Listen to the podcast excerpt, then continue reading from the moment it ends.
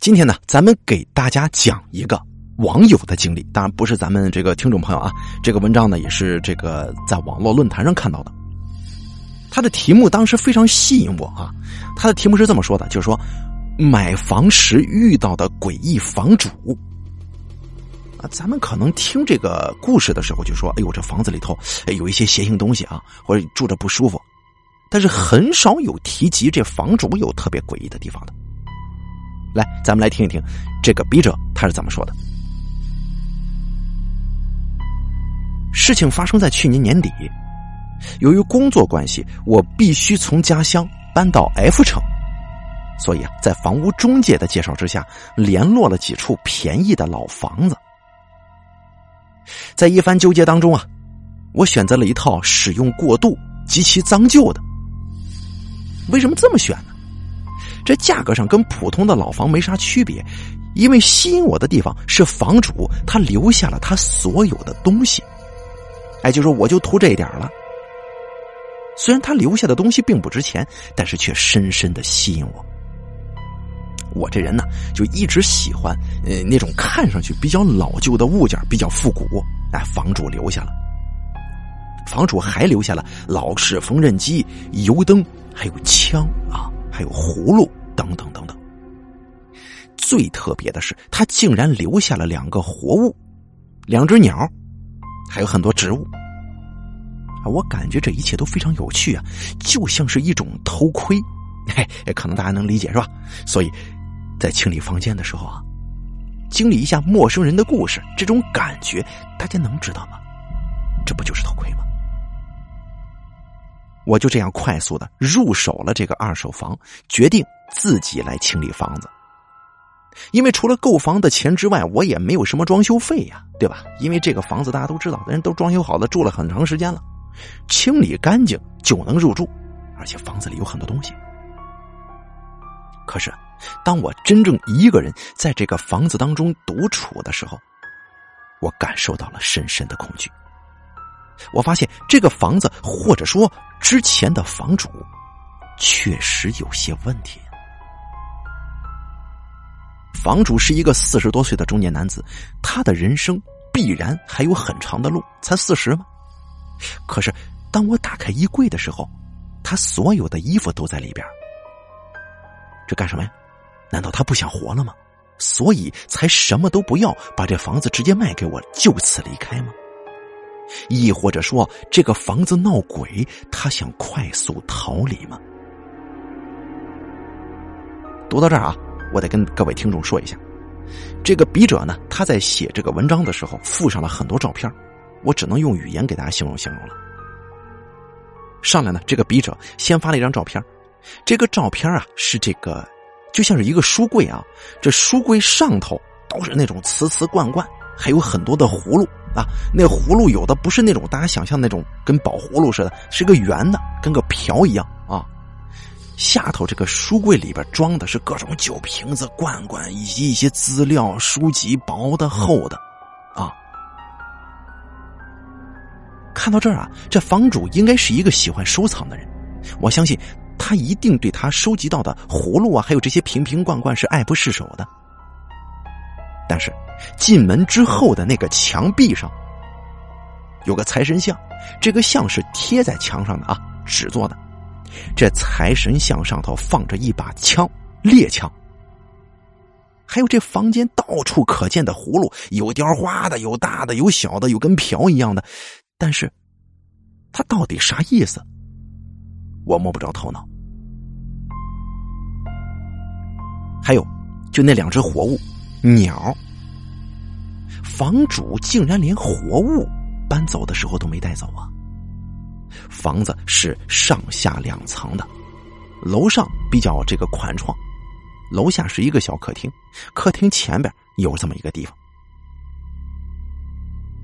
我开始收拾房子。把之前房主留下的洗漱用品、餐具全部扔掉，因为那是人家使过的。还有几件皮衣，我联络了二手衣物回收的人，给他卖了三百块钱。哎，收拾收拾的时候，我就饿了啊，准备订个外卖。跟送外卖的人说了地址之后，可是他呀却怎么着也找不到我的住处，我只好下楼去接。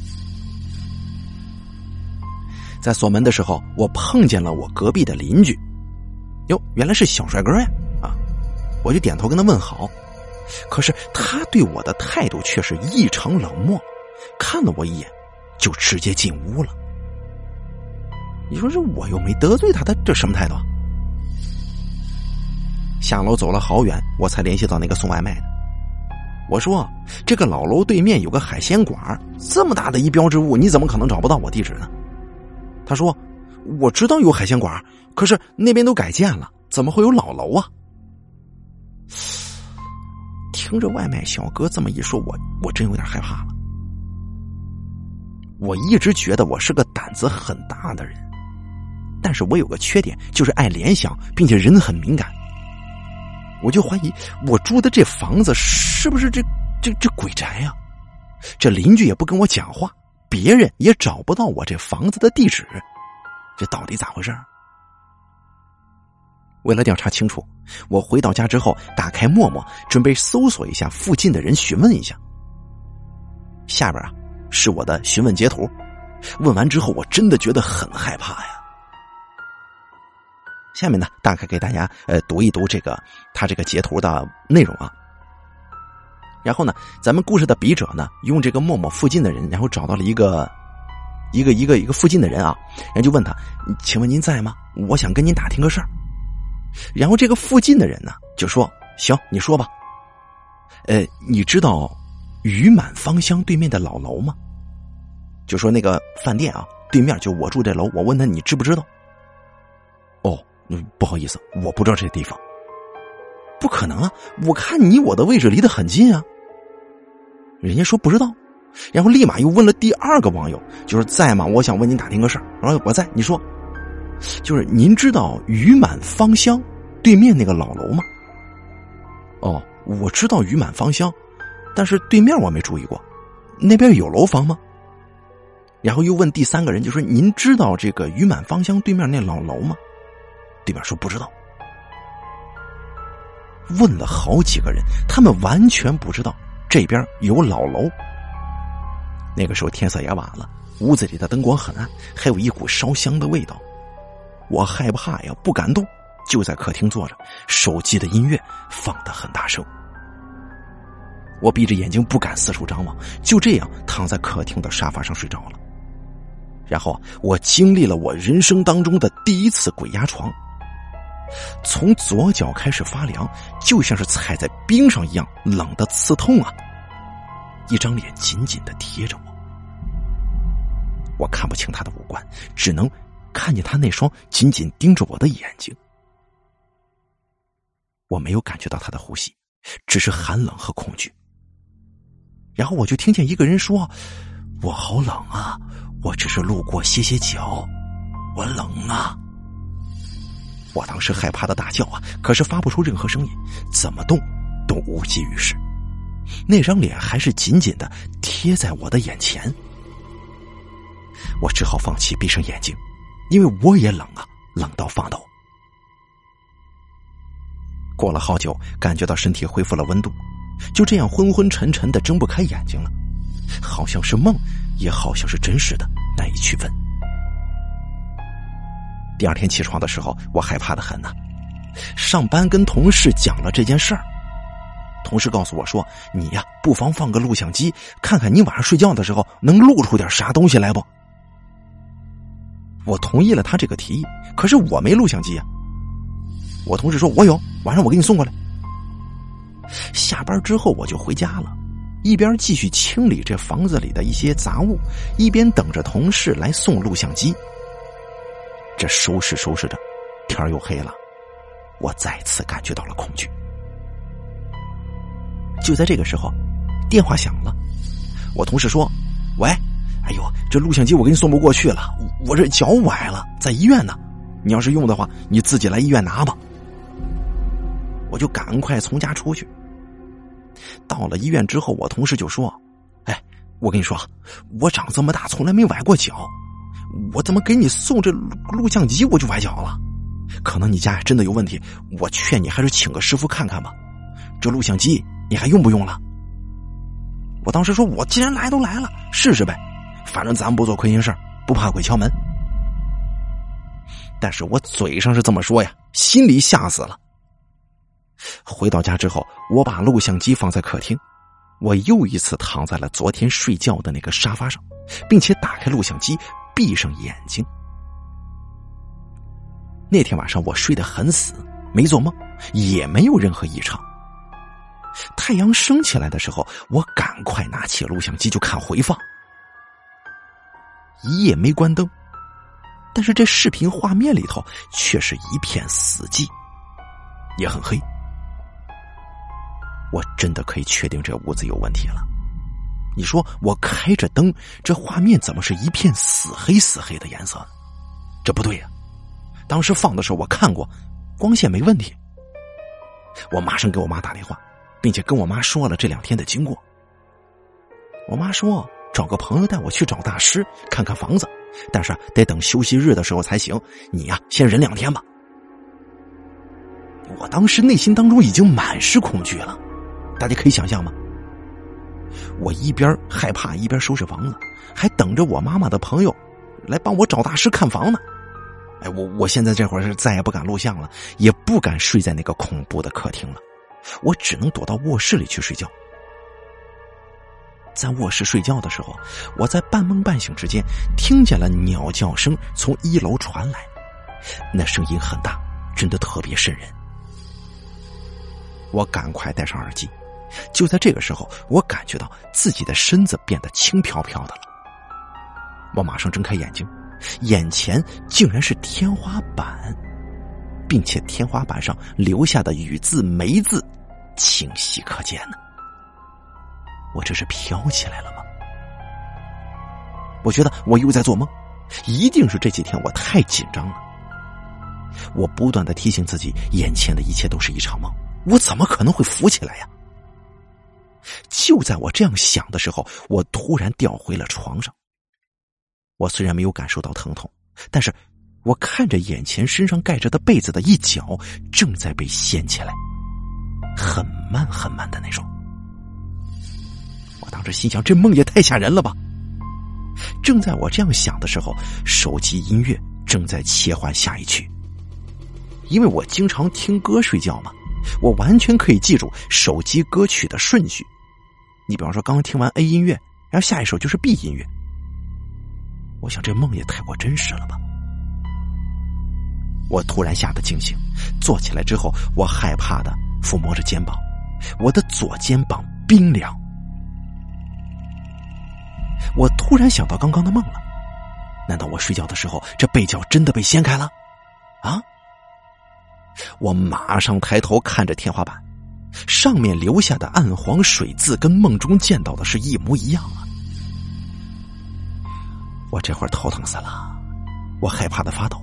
因为现实跟梦已经无法区分了，好不容易熬过了那个晚上，又是一夜不敢关灯啊。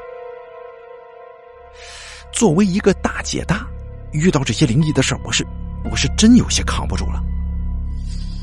好不容易熬到星期六，妈妈的朋友来接我去找大师。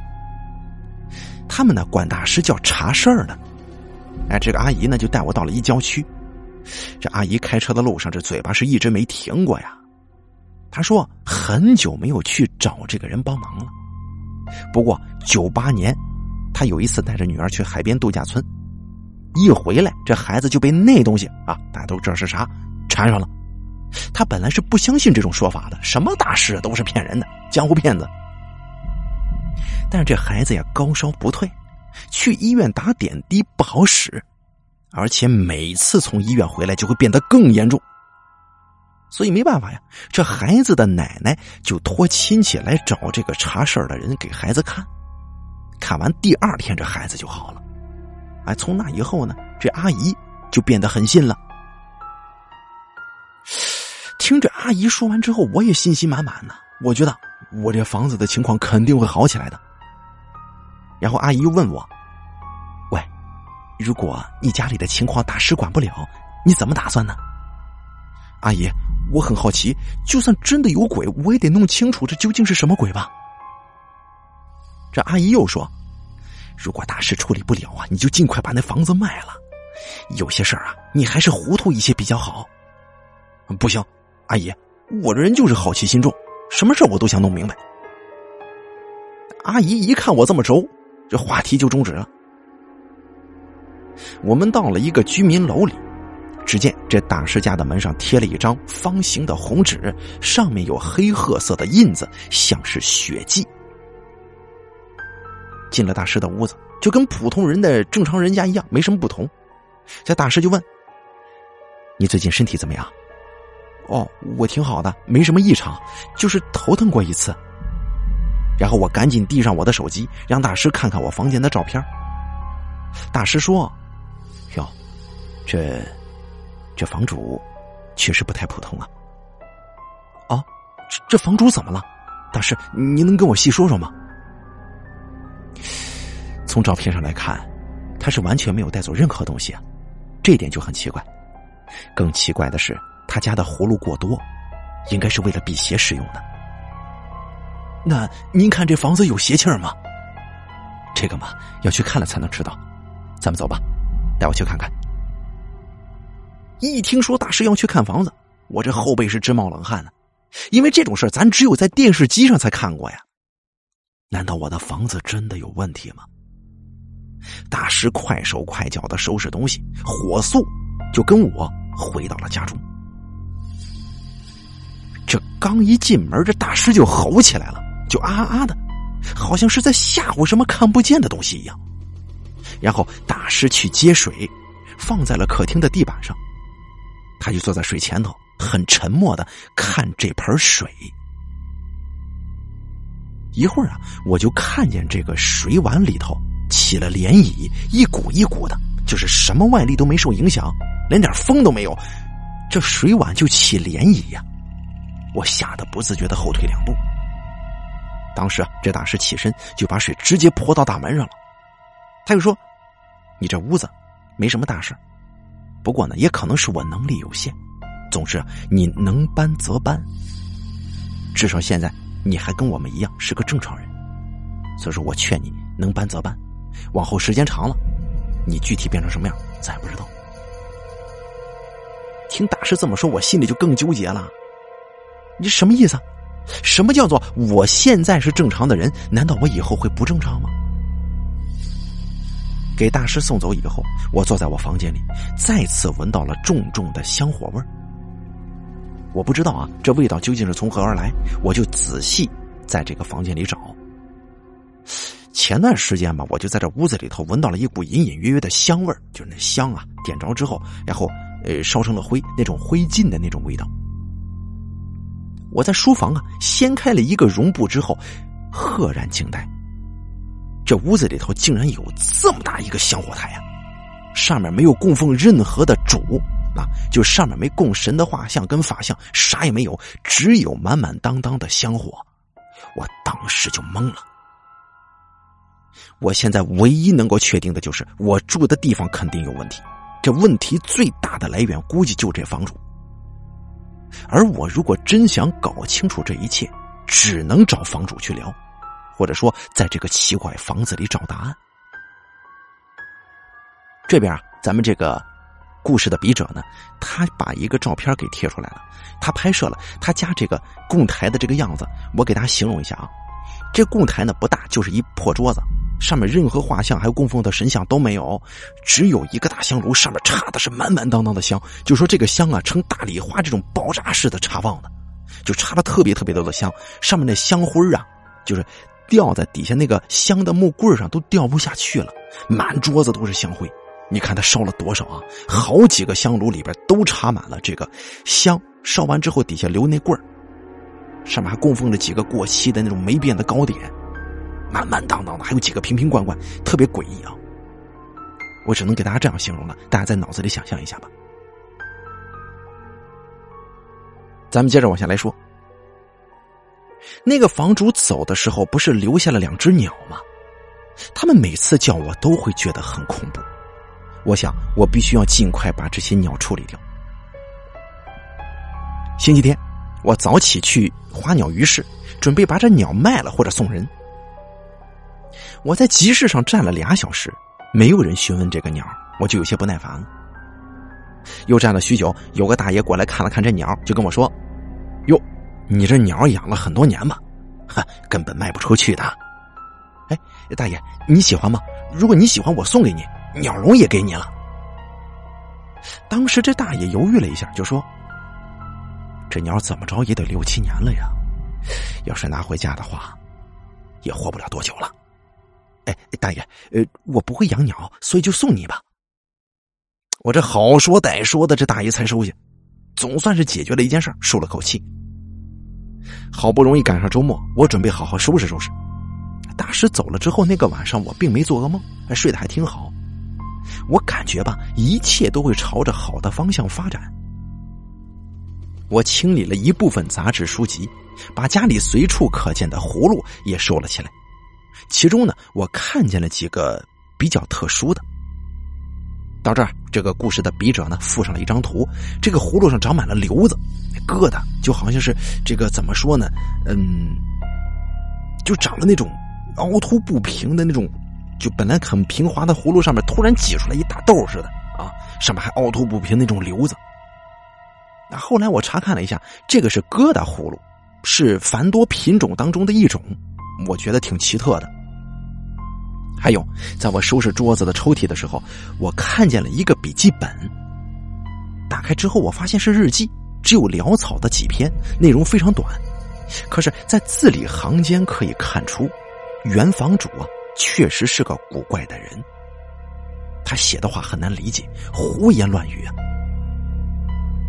笔记上写着吃红豆，啊，百度了一下，据说是这红豆辟邪。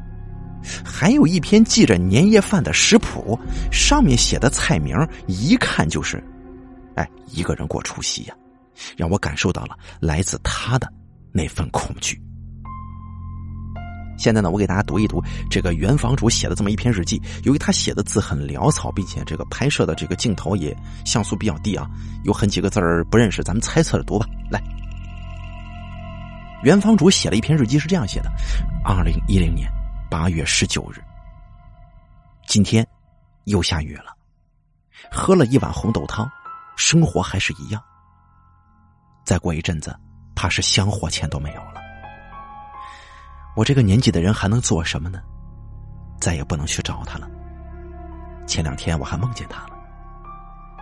是时候定格了。死是我的记忆，还是跟从前一样的方式？现在想来可笑，我们两个真是怪物。如果这后头就看不见了，什么再离开就好了。然后呢，还有一段就是说，水冲下来，把整个屋子都灌满了，在水里我没法呼吸，还有人在旁边提醒我快吸一口气吧。哼，又他妈玩老子。这是他原笔记当中的两段啊，还有一个他过年的菜单：蒜泥土豆、红豆饭、牛肉洋葱、蒜泥茄条。就是他过年呢就吃这个蒜泥土豆、红豆饭、牛肉洋葱，还有蒜泥蘸着茄子。这他写的，能够感受到一定的恐惧感跟一种孤独感。咱们接着往下来说故事的内容。客厅跟书房整理好之后，我准备到卧室休息。经过走廊的时候，我听见了咳嗽的声音，啊，声音特别清晰，就像是在我耳边一样。我不敢东张西望，不敢回头，僵直的走到房间。突然看见卧室的梳妆台镜子上的自己，五官很模糊呀！一瞬间，我吓得马上跑到床上，蒙着被子不敢睁开眼睛。就这样过了许久，已经快接近十二点了。我用手机打了个电话给朋友，顺便聊天分散一下注意力。第二天白天，我打开紧闭的窗帘，把房间内所有的窗子打开，我想快点散掉屋子里的那种香火的味道。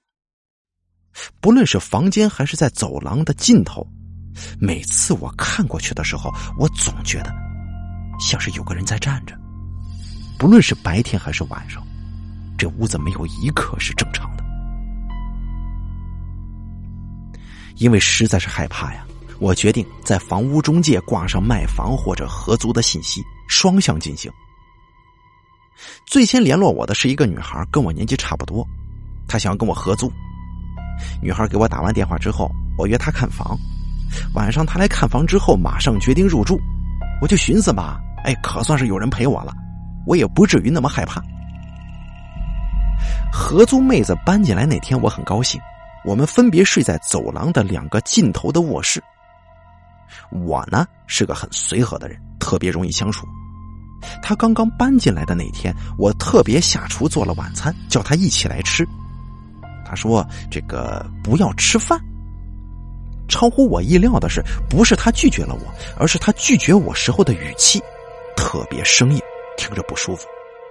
至少啊，我可以判断他是一个很没有礼貌，并且难以亲近的人。虽然如此，可是我觉得这能理解。因为如果他很规矩的当一个死板的房客也行，因为我们确实之间很少有交际。他住下来之后的前三天，我都没有感受到这屋子有什么异常。我想，可能是因为有人气到来之后，这房子的一切才得到了真正的改善吧。但是，就在他住的第四天，我下班回家。放下手上的东西在客厅，然后就回卧室去准备拿电脑上网。扭开门的时候，我被吓了一大跳啊！我的房间窗帘紧闭，因为我自从住在这儿，我是都不关窗帘的，总是尽可能的让阳光照射进来。可是我刚进我房间，我就发现黑压压的一片呢。当时吓得出了一身冷汗，我顺手按了墙上的灯。发现我的被子鼓鼓的，好像里边躺着人呢，我忍不住大声就叫喊起来了。我一喊，这被子突然就掀开了，竟然是我的室友躺在里面。他抬头看我的时候，我觉得他全身都在发抖，并且他气色很差，脸色铁青，眼圈很重。我不自觉的退后了好几步，不知道为什么，我觉得我很害怕他。他平静的问我：“你喊什么呀？喂，你怎么睡在我房间里啊？”他四周看了看，突然说：“哦，对不起啊，我走错了。”事已至此，我还是不想跟他起正面冲突。我把窗帘打开之后说：“你怎么走错了呢？你看不出来这是我床吗？”他说：“啊，我喝酒了，迷迷糊糊的，好像就走错了。”我有点好奇的问：“你白天不用上班吗？”他没有回答我这个问题，然后说：“我帮你把床单和被罩送去洗洗吧，对不起了啊。”然后他转身就离开了我的房间。我觉得室友真的很古怪呀，他的言行举止让我很不放心。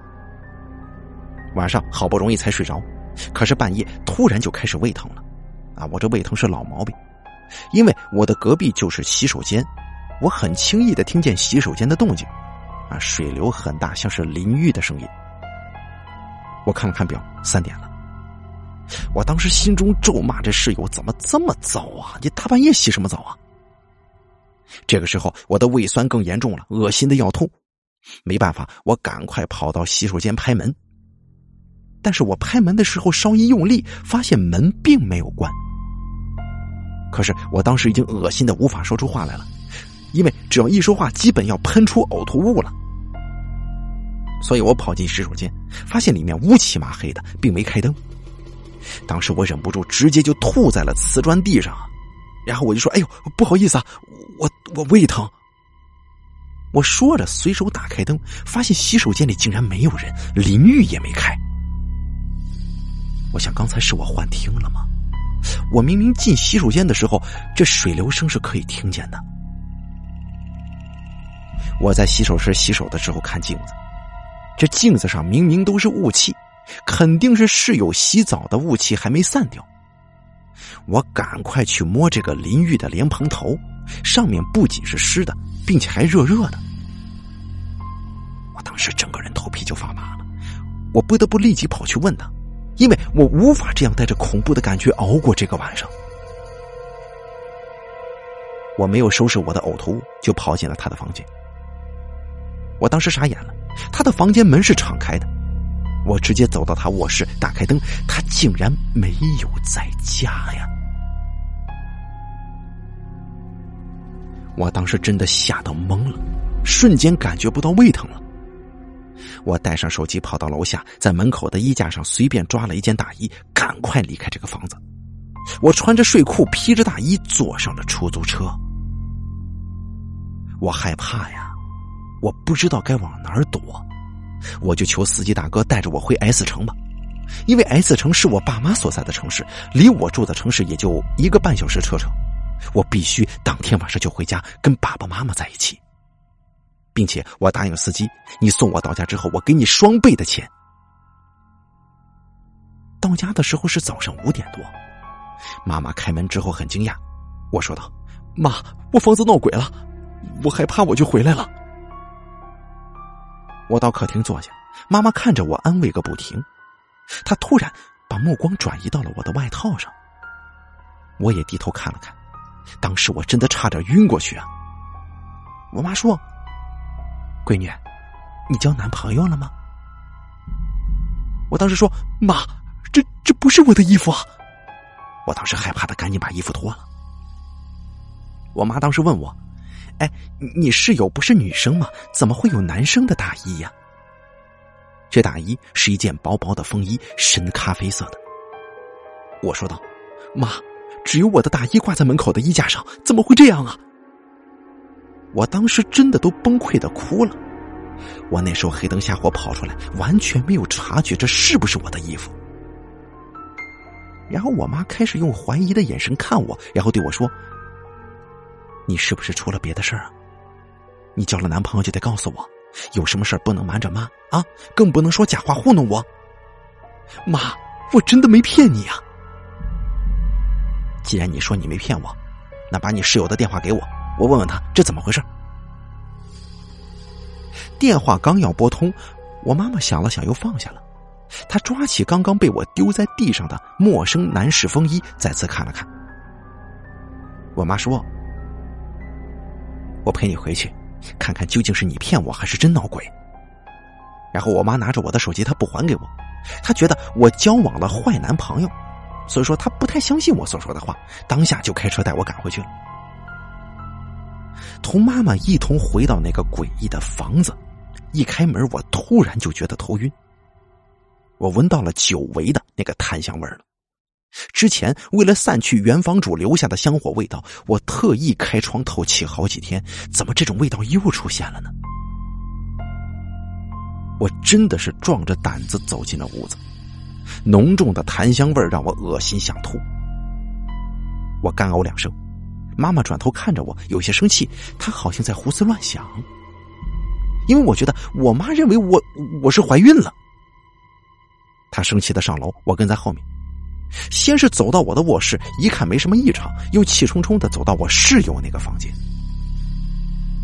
室友房间的门竟然是关着的，我吓得都晕了。我明明没有关门就逃回家了，他的房门怎么又关上了呢？妈妈敲了敲门，没有人回应。他可能觉得我是藏了人在家，就推开了门。但没想到的是，室友竟然在房间里面呼呼大睡呀！我疑惑不已，妈妈再次看了看我，为了问清楚，她走到室友身边，把他摇醒了。哎，小姑娘。然后我妈就问这室友：“姑娘啊，这衣服是你的吗？”啊，不，不是啊。我当时忍不住发问：“我说，喂，你晚上不是不在家的吗？你什么时候回来的？”他说：“什么时候啊？”我一直在睡觉，我从来没出过门啊！怎么了？我脑子越来越乱了。我室友为什么要说谎呢？我正要继续追问的时候，妈妈对室友说：“啊，不好意思啊，打扰了。”然后就抓着我退出了他的房间。妈妈生气的说：“从你进门我就觉得你是怀孕了，我还看见你恶心想吐好几回呢。走，跟我去医院。”我妈从来没有如此凶悍过，我不仅被之前的这些事弄得很乱很害怕，也被妈妈的猜想吓了一大跳。她怎么会怀疑我惹上了男朋友，还怀了孕呢。看见我呕吐之后，她非要拉着我去医院。室友在家，任何我之前和妈妈说的事都不能再成立了。妈妈就开始纠结这男士外衣究竟是谁的。我受不了了，并且百口莫辩。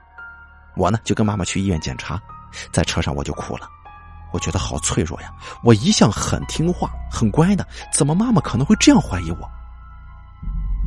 当然，最终的检查结果是我并没怀孕。那天我还跟妈妈生气了。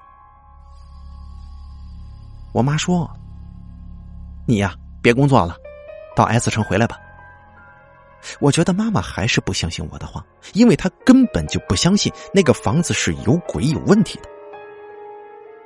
不论妈妈在跟我吵什么，我都听不进去。我现在满脑子都是室友为什么要撒谎？明明我亲眼看见他不在家，为什么屋子里又开始有香火的味道了呢？满脑子的疑问和恐惧。但是不做亏心事，不怕鬼敲门，这句话突然成了我的精神支柱。我都不知道自己是怎么走回那个家的。推开门之后，我气冲冲的走到室友的房间，他已经起床了。喂，你是不是半夜洗澡，然后突然离开房子了？没有啊，那个男士风衣是不是你的啊？还是你带人回家了？如果是我的话，我会承认的。我听他这么不讲理，我气到胃疼啊！然后我就看见他的窗台上放着香，我当时觉得不妙，心里颤了一下。这是我第一次对这个室友产生恐惧。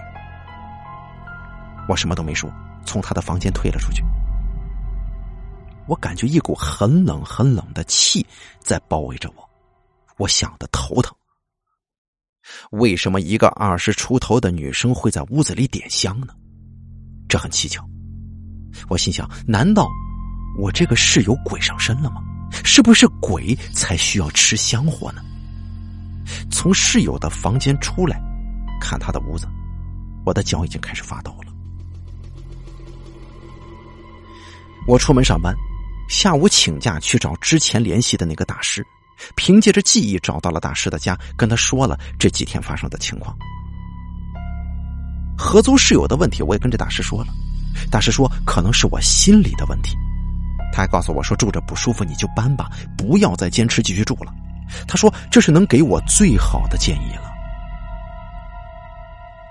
晚上回家的路上，我想啊。不论要不要继续待在这个房子里，最重要的是先把这个恐怖的室友给解决了。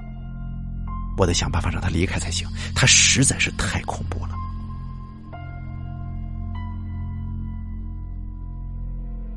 回到那个令我汗毛直立的房间，我看见室友在，就对他说：“最近出现很多情况，咱俩聊一聊吧。”他看了看我说：“好啊。”然后我说道。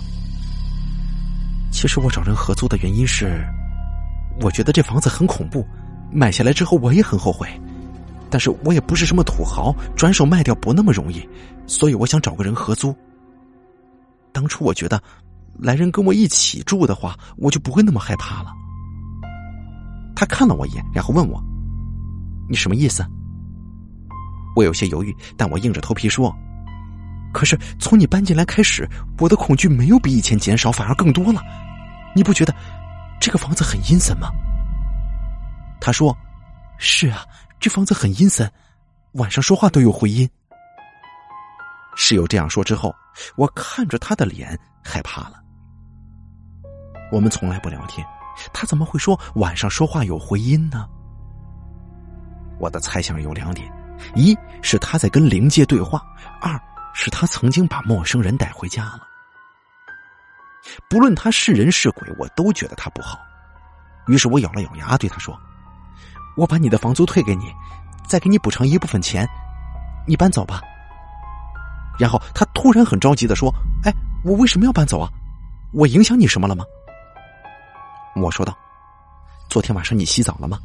你回来不在家，可为什么早上问你的时候，你说一直在房间呢？你为什么撒谎？”他看着我，叹了一口气，然后说。喂，你怎么这么喜欢胡思乱想啊？早上咱们说话了吗？我一看急眼了，我说道：“我我跟我妈妈来问你的，你忘了？”他又说道：“什么你妈妈呀？没有啊！你在说什么？我听不懂。怎么会是这样呢？我脑子里突然很乱。我妈来找他，他竟然一点印象都没有。我觉得有些胃疼、晕眩。我说道：“反正不论怎么样，你还是走吧。”说完之后，我就把钱放在了桌子上，表明了我的决心。他说：“好，我明天就收拾东西。”我走回自己房间，关上门。外面开始刮风，屋子很暗，我的耳边又再次有咳嗽的声音了。我害怕极了。室友刚刚说他没有看见我妈妈，这他妈不是睁眼说瞎话吗？我想起跟妈妈生气的时候，我说话非常凶，就拿起电话给妈妈打了过去。我说：“妈，对不起啊，我想过段时间处理一下就回家住。”我妈说：“闺女，你为什么要回家？你不想工作了吗？”我说道：“妈，不是你告诉我回家不要工作了吗？我晚上折腾你还凶了你几句，妈你别在意啊，对不起。”闺女啊，你在瞎说什么呢？你晚上没折腾我呀？哎，我我不是回家了吗？宝贝，你别逗了，现在啊，愚人节还有好几个月才到呢。什么？我真的混乱了，难道真的是我出现了幻觉吗？我必须得查清楚。挂掉电话之后，我看了看通讯记录，的确有给室友打电话的记录。啊，就是妈妈怀疑我的时候说：“你给我手机，我给你室友打电话。”就那会儿，但是没打通那个记录。为了更加确认，我特意去看了看我的钱，少了一百五十块，是真的少了。这一定是给司机的打车费呀！我坚信我不是糊涂了，这里面肯定有问题。他们都在骗我。从现在开始，我不相信任何人说的话，绝不相信。甚至我感觉我被鬼包围了。从妈妈的朋友找来的大师说这个房子没事到我的室友、我的同事，甚至我的妈妈，他们都在撒谎。一定是这样的。那么我该求助谁呢？我想到了邻居家的小帅哥，我想让他帮帮我，或者在他口中多了解一下这个老房子。我直接冲出我的房间去敲开了隔壁的门。或许是一时冲动吧，他一开门，我立刻就后悔了，因为他家的味道跟我那个灵异至极的屋子一样，满满的都是香火味同样阴森。你说，一个二十几岁的男生怎么会点香火呢？他问我有什么事儿吗？我害怕的不知道怎么接话，我说道：“啊，没事我几乎撒腿就跑。回到屋里的时候，我几乎真的要崩溃了。我猛地关上我卧室的房门，身体开始疼痛，说不清是胃疼还是怎么着，但总觉得疼的要命。就在我痛的在床上打滚的时候，床板凹陷了。我起来搬起床板的时候，在下面发现了两个日记本。因为太晚，我不敢打开来看，我收起来，明天白天再看。第二天上班的时候，我接到了一个陌生电话，我接起来问道：“你好，您是？”对方很有礼貌的说：“不好意思啊，这个时间给你打电话，影响你午休了，抱歉啊。”啊，没事请问您哪位啊？有事情吗？我是卖你房的那个人。我一听是原房主打来电话了，脑袋嗡嗡响，故作镇定的说：“你有什么事情吗？”你清理那个房子了吗？清理了一部分。你装修了吗？还没有。请问您究竟有什么事儿啊？我我想买回那套房子，我愿意给你补偿，我多给你三万，行吗？我有点摸不着头绪，感觉自己脑容量不够用了。我说道：“我我再考虑一下吧。”我想。谁愿意这样赔钱呢？为什么要把房子买回来呢？难道他是骗子？究竟是不是有什么阴谋呢？这么多疑问无法解开，我的身体越来越差，被这些事情折磨的头晕、恶心，经常性的胃疼。下午我上班的时候，偷偷的把带出来的那两本日记拿出来看，一边看一边莫名的难过，不是因为内容让我感动或者伤心，就是莫名的想流眼泪。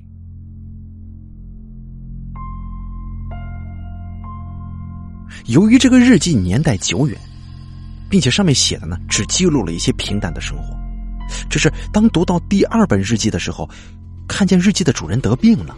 在去世之前，一直被病痛折磨。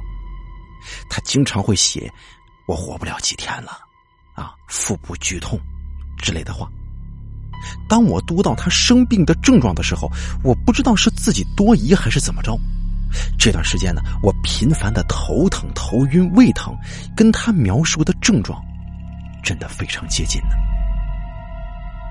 这样联想一下，可能这个房子真的不适合继续住了。而且正好房主要回购，想想这些日子这样心累，我还真动心了。先是跟同事说了这件事儿，同事说：“哟，会不会是原房主得知要拆迁的消息，后悔卖房子了，想挣钱呢？”虽然同事的猜测也有道理，但我宁可损失一些，也想快点逃离这里。但是买房卖房不是小事我得跟妈妈说一下呀。我给妈妈打电话，妈妈说。卖给他吧，到时候我跟你一起。晚上回家的时候，室友还没有收拾东西，他没有要走的架势呀。喂，你怎么不搬呢？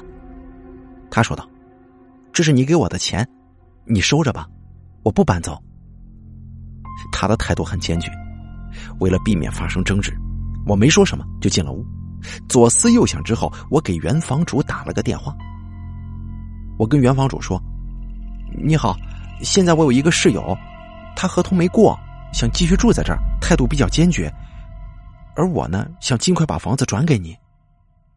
他立即说道：“哦，没事你租出去就租出去吧，没关系，我同意。那行，咱们定个时间去办手续。好，越快越好，就明天吧。我该准备的都准备好了。我看他那么着急，我实在是想不通啊，我就问：我能问你原因吗？”为什么你卖给我之后，又想买回去啊？哈 哈哎，住习惯了，离不开了，也没啥特殊的理由。为了显得礼貌，我没有继续追问。天还没黑，我就困得睁不开眼睛，昏昏沉沉的睡下了。我再次在梦中听见渗人的鸟叫声，我快步走到放鸟的小厅那边，没看见鸟。我左右张望的时候啊，我看见了一个人影。梦中的我好像是勇敢多了很多一样，我走到被植物遮挡的人旁边，用手抓住了那个影子，使劲扭过他的身体。我一看，哟，他竟然是原房主啊！我拼命的大喊：“我说你怎么回来了？你怎么在这儿？你想干什么？”他很平静的说：“我离不开这个家。”然后这房主立刻反过来扑我，我奋力的跑，跑到自己的房间，然后用力把门锁上，还用小沙发在门前顶着。好像在梦里过了很久，我累得躺在床上昏昏欲睡，突然听见水流声，好像浴室里有人。我心想肯定是房主，我认为他是坏人，我要杀了他，才能活下去。浴室当中。我捧着我窗台上的花盆走到浴室，我准备杀了他。我异常紧张，我推开浴室的门，走进去一步，发现里面黑压压的一片，没有开灯。我快速的回手开灯，这浴室里竟然没有人。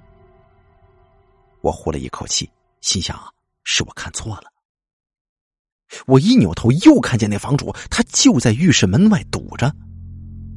我害怕的发抖，他掐住了我脖子。他说：“你想杀死我？你杀不死我的，我得回来。”我用脚踢他，用手抠他的眼睛。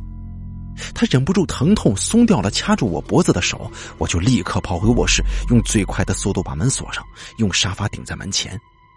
我跑到床上盖上被子，吓得大哭啊！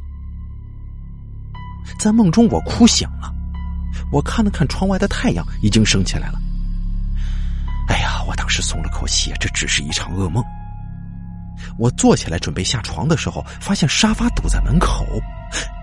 这沙发堵在门口，我吓得退回了好几步，摔倒在地，害怕的当时就哭了。我给妈妈打电话：“妈，昨天晚上我做噩梦了，我好害怕。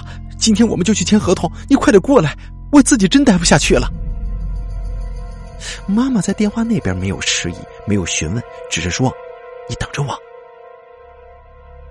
放下电话，我整个人蜷缩在地上，感觉四周的空气都是恐怖的。然后，我呢，就看着对面的柜子，总感觉这柜子里头有个人。我悄悄的拿起手机，掩着，照下了一张照片。这张照片呢，大家是看不到的啊。我给大家形容一下，这个照片就是一个看样子像是从手指头缝隙里面照的一个照片，很模糊，也非常暗。但是咱不得不承认啊，他这个屋子特黑，还能不朝阳。然后这个橱柜的门呢，裂了一个小黑黑的缝隙，就总感觉这个特别诡异，里边黢黑黢黑的，所以说怪吓人的。咱们接着往下来说，时间好像静止了一样，我一直等着妈妈来，一步都不敢动。为了分散注意力，我把手机打开，放欢快的歌曲，可是隐约听到有人的说话声，说：“我离不开，我离不开。”我害怕的关掉音乐，说话的声音也不见了。我自我安慰，或许这真的是自己吓自己。妈妈来之前给我打电话，让我下楼开门。我几乎是闭着眼睛，快速的跑下楼开的门。打开门之后，我妈妈、舅舅还有几个力工都来了。这人一多，我突然就不那么害怕了。我妈说：“走，先收拾东西，咱们下午去办手续。”十几分钟，我的东西都抬下去了，没多少。搬好之后，妈妈说：“手续的事情我跟你舅舅处理。”我舅舅是房产局的，在我搬东西的期间呢，我的室友完全没有出他的房间。我有些恐惧他呀，所以没有跟他打招呼。妈妈也没有想起我这个室友，以至于完全忽略他的存在。我妈妈给我送到了家，我感觉整个人都好了，终于摆脱了那个恐怖的房子。晚上妈妈回家，我说道：“妈，我求你跟我说实话。”有一天半夜我回家，你真不知道吗？我明明告诉你，你给我室友打电话没接通，然后咱们还一起回到那个房子了，你还跟我室友说话了。我妈没接我话茬，她自己说：“房子的事情办好了，多亏你舅舅在，才不会那么麻烦。”对了，我们没有多收他的补偿，就是多少钱买的，多少钱卖给他了。我说道：“啊，妈，咱们不贪人一毛钱。”但是，你能回答我刚才的问题吗？我真的很想知道。妈妈，你跟我说实话，不然我会以为我疯了。妈妈沉默了一会儿，说：“你是回来了，我也跟你去了，也看见了你的室友。但是你再次问我的时候，我说谎了。那妈，你为什么骗我呢？你回家的时候穿的衣服，我明明拿在手里质问你，可是到那个房子里的时候。”我突然找不到那个衣服了，啊，对呀，那衣服后来我也没看见。闺女啊，这不是妈跟你撒谎的原因。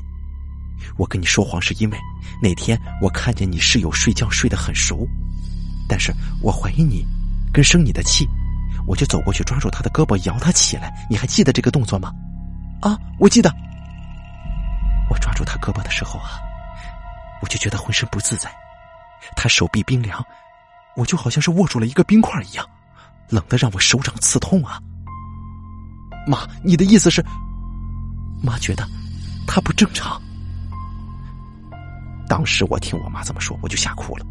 妈，我我害怕。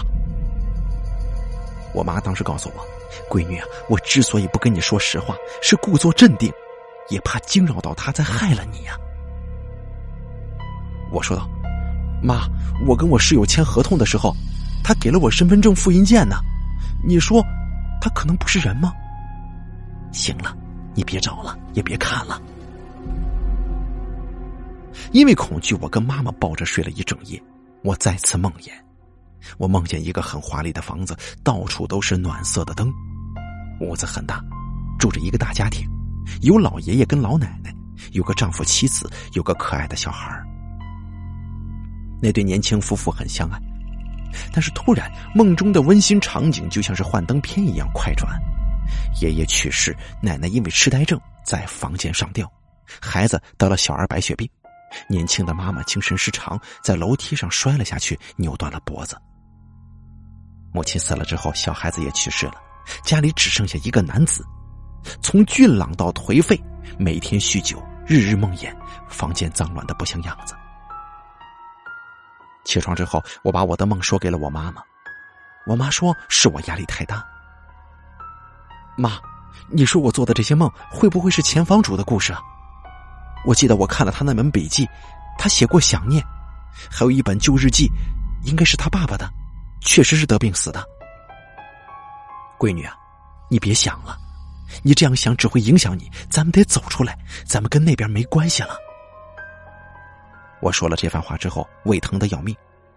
我妈说：“走，咱们去医院吧。”到了医院，经过检查，各项指标都很好。我妈又说得找大师看看，然后呢，我妈就带着我去了 S 城找大师。大师看了看我的瞳孔，我们对望了很久，看到眼睛发酸。大师看完之后说：“孩子呀，有些在人鬼之间的地带发生了一些事情，都在你的眼睛里了。你以后不要多想，就能好起来，知道吗？这好奇心呢，是一种欲望，会让人贪婪。”你知道的越多，就会越累，啊！然后我就问大师：“我究竟怎么了？”大师说：“你的眼睛里有一个可怜的男人，他浑浑噩噩十几年，终于想重新生活的时候，就会发现梦魇成为了他精神的寄托。他无法离开之前生活的地方，这是一种心魔，也是一种依赖。你能理解吗？”大师虽然没有完全说破，但我好像懂了。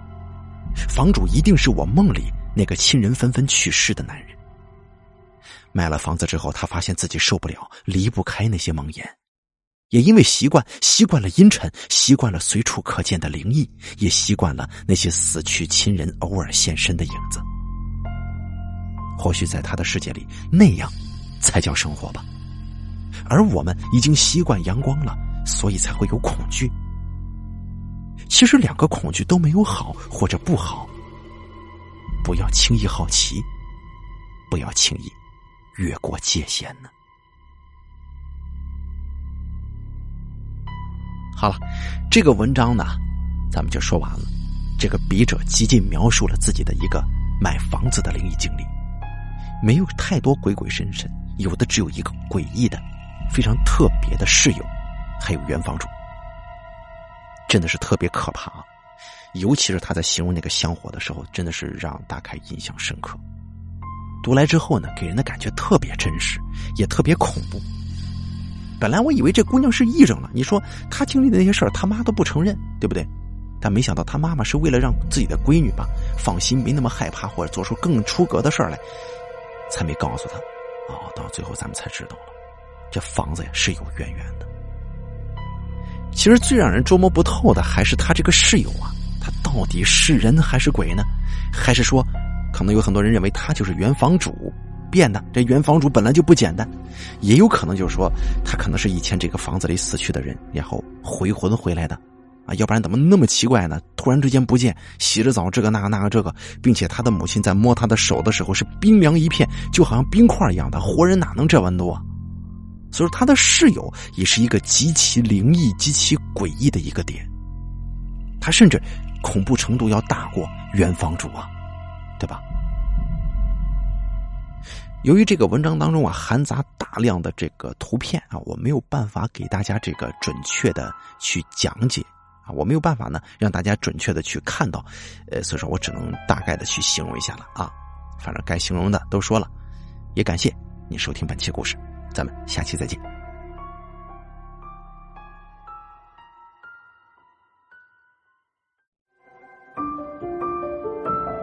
本期故事演播完毕。